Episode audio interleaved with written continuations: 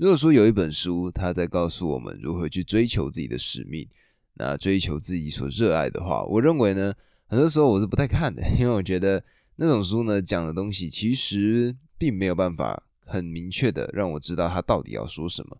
但是呢，如果有一个人，有一个人物，他呢可以把他自己对于这个使命的追求变成他的人生故事的话，那我想我们在阅读他的这个过程中，就可以理解到。使命到底是有怎么样重要的一个存在？那么这个呢，就是我今天想要跟各位介绍的一本书。这本书呢叫做《狂野人生》。那《狂野人生》呢，它最重要的就是在跟各位介绍一个人物。这个人呢叫做 Douglas Tompkins。那么我们就姑且称他为老道吧。那这个老道呢，他到底有什么样的成就呢？他呢创办了第一间公司，叫做 The North Face，就是北面一个非常有名的。登山品牌，第二个呢，他创办的是叫做 Aspire，另外一个平价的时尚服饰品牌，有点像是现在的 H&M、Zara 这样子的概念。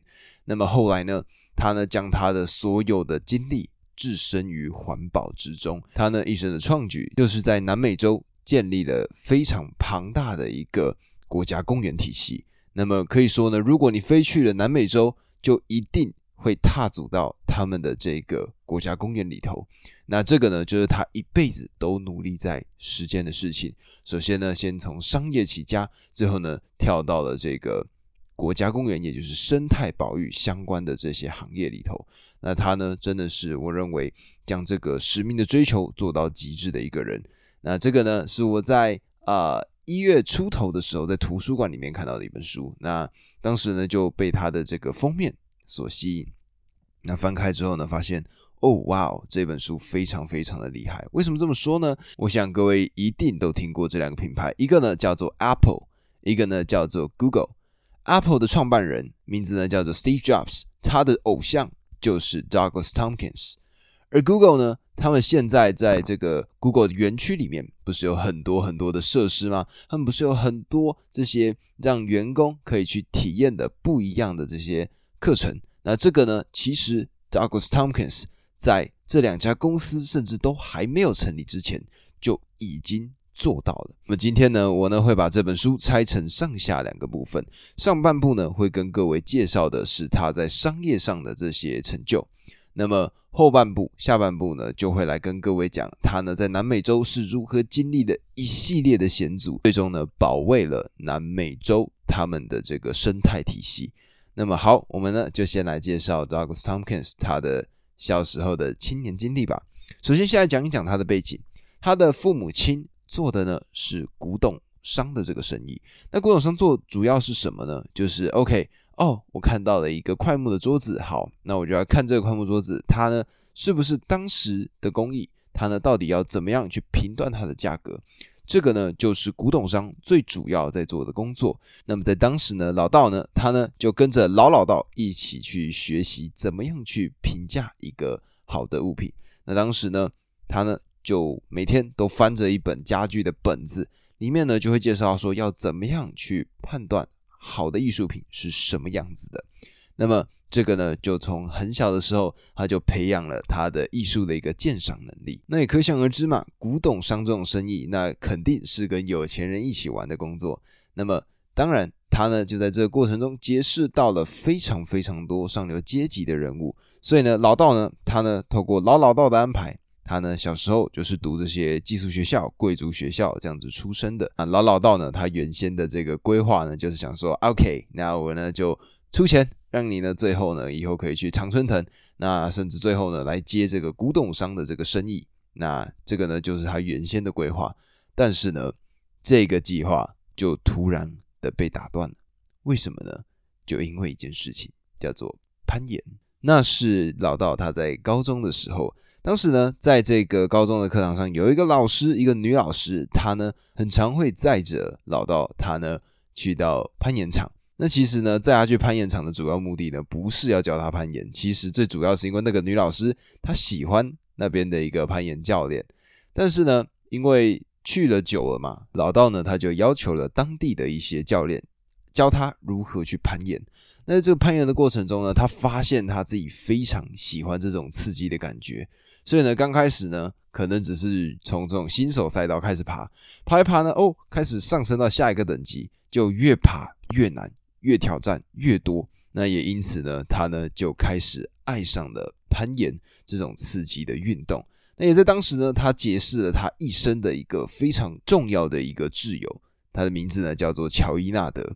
那他们两个呢，当时呢就去挑战了各式各样的活动，各式各样的极限运动，他们全部都去参与。而这里面呢，最厉害的 Tomkins，他呢对于滑雪这件事情是非常非常的在行的。他当时的成绩甚至是可以成为奥运的滑雪选手。所以呢。在高中，我记得十六岁的这个年纪，他呢就决定说：“OK，他要往这个方向去发展，而学校呢会限制他的进步，所以呢，他呢就不去学校啊，然后呢做了一些莫名其妙的事情，最终呢，他呢被学校停学了。那当然，老老道呢，他呢就还是会希望老道可以去把这个读学业做完嘛。但是呢，这时候老道才发现，哇！辍学停学之后的世界好自由啊！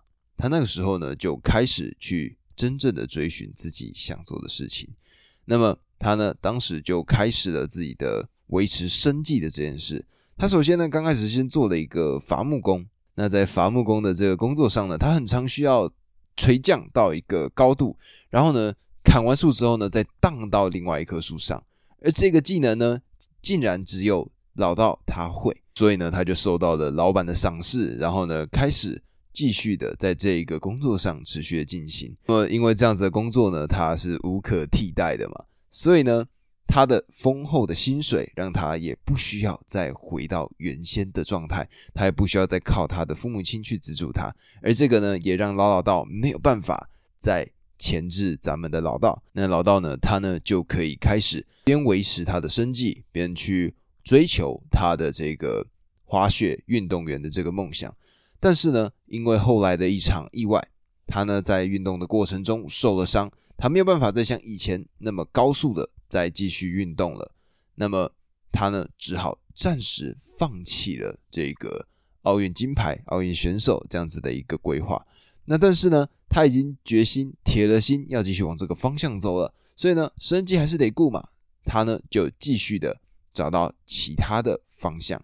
那么，因为他本身喜欢的是攀岩，他喜欢山林，他喜欢大自然，所以呢，他呢刚开始呢是先去做巡逻员，也是山地的这种巡逻员。刚开始呢就是去看说，哎，然后有没有什么外来的人啊，然后来到这个地方去破坏森林。这个呢就是他当时短暂做的一个工作。那么，不管是伐木工。或者是巡逻员这样子的工作呢，都是非常非常粗重的这种体力活。所以当时的这个老道，他是一个非常健壮然后帅气的一个年轻小伙。所以呢，在一个因缘际会之下，他呢就遇到了他的第一任老婆，名字呢叫做 Susie。那 Susie 跟他呢两个人在很短的一个过程中相遇。然后就结婚了。那在当时呢，老道呢他就想说，OK，那我现在已经是一个有家室的人了，这种巡逻员啊或者伐木工这样子的工作，他的风险太高。而他爸妈呢又曾经是这个古董商嘛，他呢对于这种艺术的鉴赏能力非常非常的强。他就想说，好啦，那我呢可不可以运用我自己这个艺术鉴赏力来让我赚到另外一笔收入呢？所以这个时候他呢就开始。卖了一个全新的产品，叫做道格地毯。那这个道格地毯呢，说句实话呢，就是从波斯这个地方进口地毯。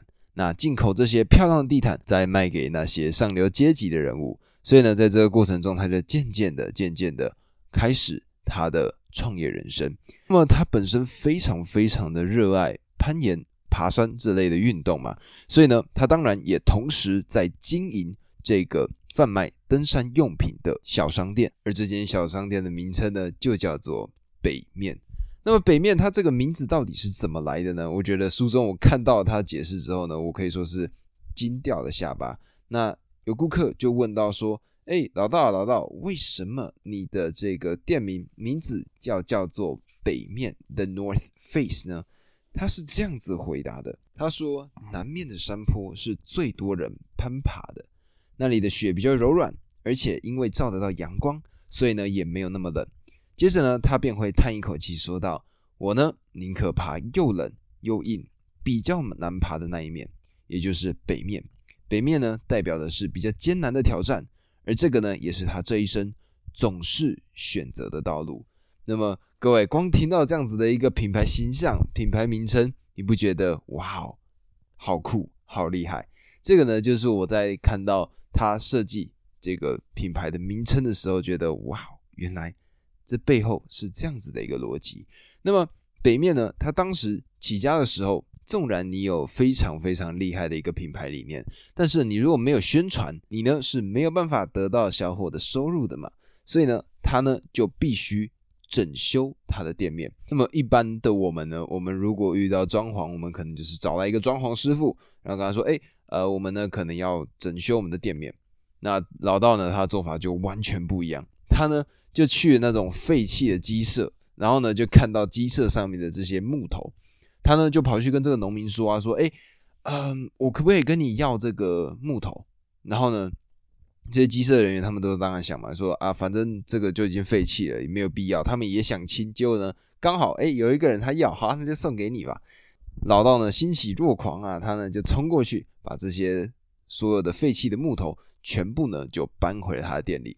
那这些木头呢就成为了他在北面里面的这一个货架，他的所有的货架都是用这些木头所做出来的，而且全部都是老道他自己一个人。跟他的几个员工用手工的方式搭建上去的，所以里面呢全部都是老道他自己的这个装潢的艺术美感。那么除了店以外呢，他们呢也需要厉害的宣传方式的嘛。那平常呢，我们的宣传方式是什么？我们的宣传方式就是啊，找一个广告商跟他说，OK，我们呢要用一个这样子的一个行销手段啊，我们呢要怎么样做宣传？但是 Tomkins 他没有钱嘛，他是怎么做的？我们呢来看一下。他呢，书中写到这一段的时候，我觉得真的是非常非常的厉害。要知道，那个是在一九六五年所出现的事情。那当时呢，他是这么做的：他没有经费行销，所以呢，他想出了一个噱头。他呢，让北面的一个员工用绳索沿着旧金山一栋摩天大楼的墙面往下垂降，然后呢，再向位于六楼的某个公司的老板讨一杯咖啡。后来呢？他的这个员工呢，真的就在旧金山的这个太平洋国家银行的这个建筑物的顶楼绑上了一条六百尺长的绳索，然后呢，便跟这个老道他们两个人呢一起抓着那条绳索滑降到这个六楼，然后呢，在那里喝了一杯咖啡。那么这样子的宣传模式呢，非常非常的厉害，因为呢，所有的记者都跑来拍嘛。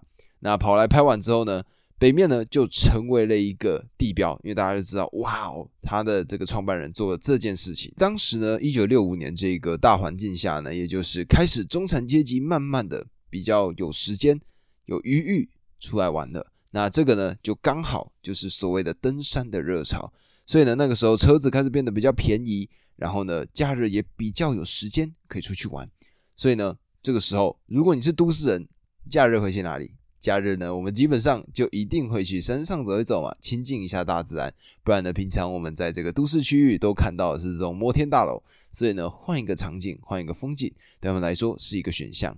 而这个呢，就是老道他刚好搭上的一个顺风车。因为北面它的这个宣传效果的关系，所以呢，大家呢在买这个登山用品的时候，在当地旧金山附近的人，他们呢就会主动的跑去北面。这个地方来采购这些物品，那么在同时呢，这个邮购目录，也就是以前的这种透过邮购的方式来买东西这样子的一个做法，当时呢也渐渐的开始盛行。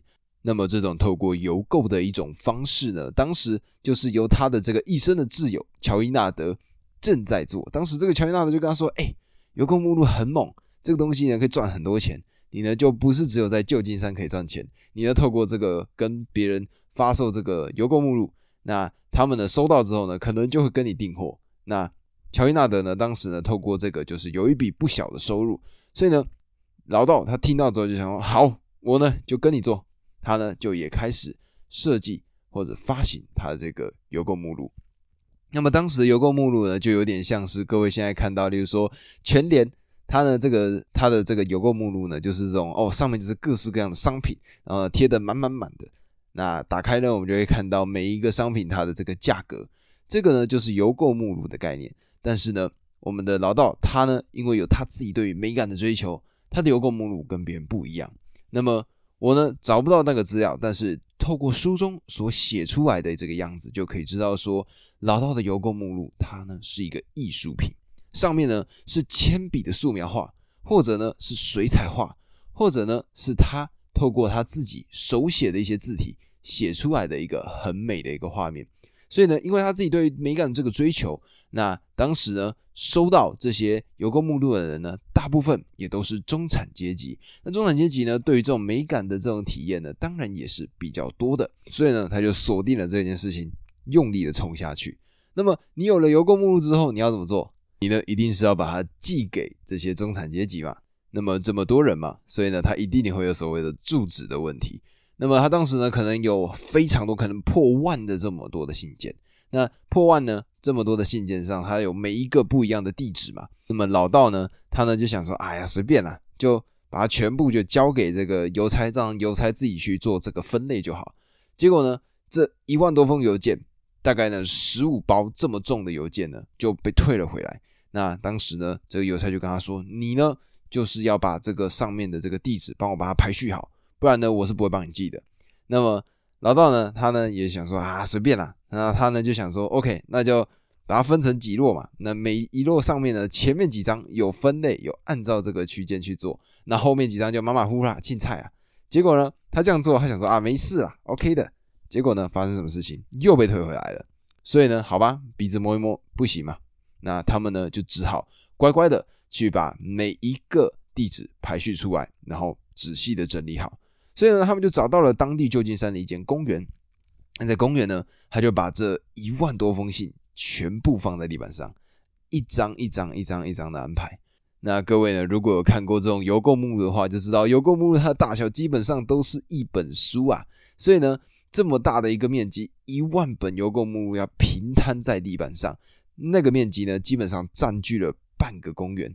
所以呢，就当乔伊纳德跟老道两个人呢，他们在安排这些信件的这个过程中呢，很多人就路过啊，说：“哎，这是举办什么活动吗？我可以拿一个吗？”那每个人都经过都问这样子的有一个问题，那他们就会说：“哦，不是不是，我们是北面，我们呢准备寄这样子的一个邮购目录出去。”所以呢，我们现在正在排这样子的一个东西。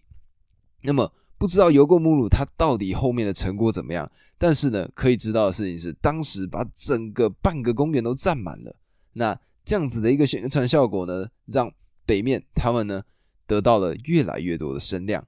再加上旧金山呢，当时也是一个非常具有文化的一个地方，很多厉害的这种歌手，当时非常有名的，不管是摇滚乐手。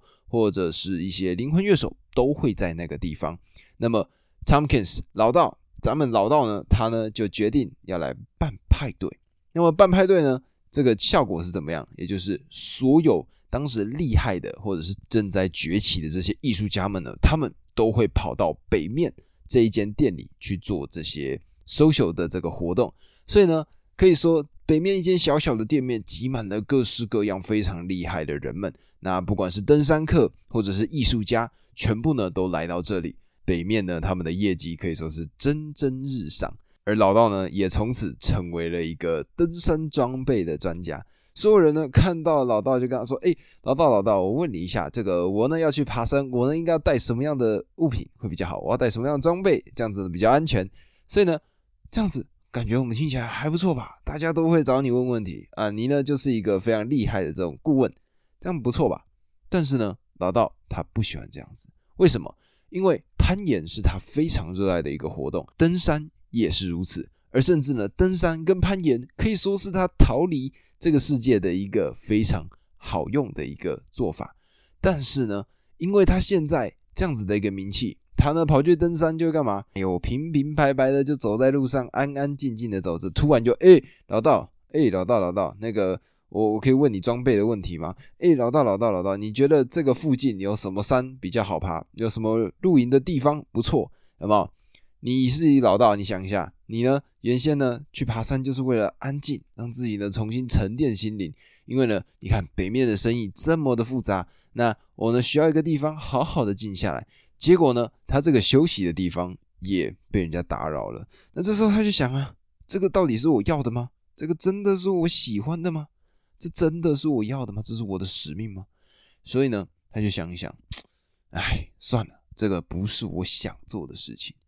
他呢，就以五万美金的价格卖掉了他的北面这个生意。那么他呢，后来去做了两件事情。第一件事情，他呢跟他的老婆 Susie 创办了平凡女孩这一个品牌。第二件事情就是，当时呢有一个。专门在拍冲浪的一个纪录片，当时得到了一个非常非常高的成就。那这时候老道他就想啊，诶，我可不可以把我自己登山的这个过程，把它拍摄成一个纪录片呢？嗯，好像是一个做法哦，我可能可以来做做看。所以呢，这个呢就是他在接下来会做的事情。那么我刚刚呢在开头的时候呢，其实有跟各位说嘛，就是诶。《狂野人生》这本书呢，我呢打算分成上下两个单集来跟各位做介绍。那么在讲的这个过程里呢，我发现说，诶，其实它呢是可以仔细的来做一个讲解的。那我呢就打算接下来呢再分成其他的部分，它应该不会是一个上下单集，会有更多的部分。那我自己呢预估最多最多应该四个部曲，应该就可以把它所有的细节都讲完了。那我也希望呢各位在这个过程中可以听到。你们所学到的一些不一样的东西。那么明天呢，一样，我呢会继续介绍《狂野人生》它里面的故事。那么如果可以呢，帮我分享给你身边的朋友；如果可以呢，帮我留下一个五星好评，帮我按下关注，按下订阅。那这个呢，就是今天《狂野人生》的单集。我呢，明天会来继续跟各位介绍。我们明天见，拜拜。